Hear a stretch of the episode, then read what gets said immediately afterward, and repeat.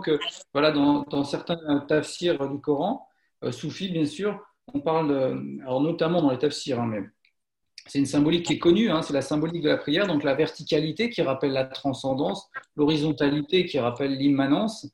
Euh, et donc euh, Dieu est à la fois le, transcendant et l'immanent. Hein, et donc c'est un lien à ces deux aspects. Et puis le soujoud qui symbolise l'unicité, donc le fana, donc l'extinction de l'individualité au, profit de, l'être avec un grand E. Et puis, après le fana, il y a ce qu'on appelle le baqa, hein, le retour à la, à la, multiplicité, mais tout en gardant la conscience de l'unicité.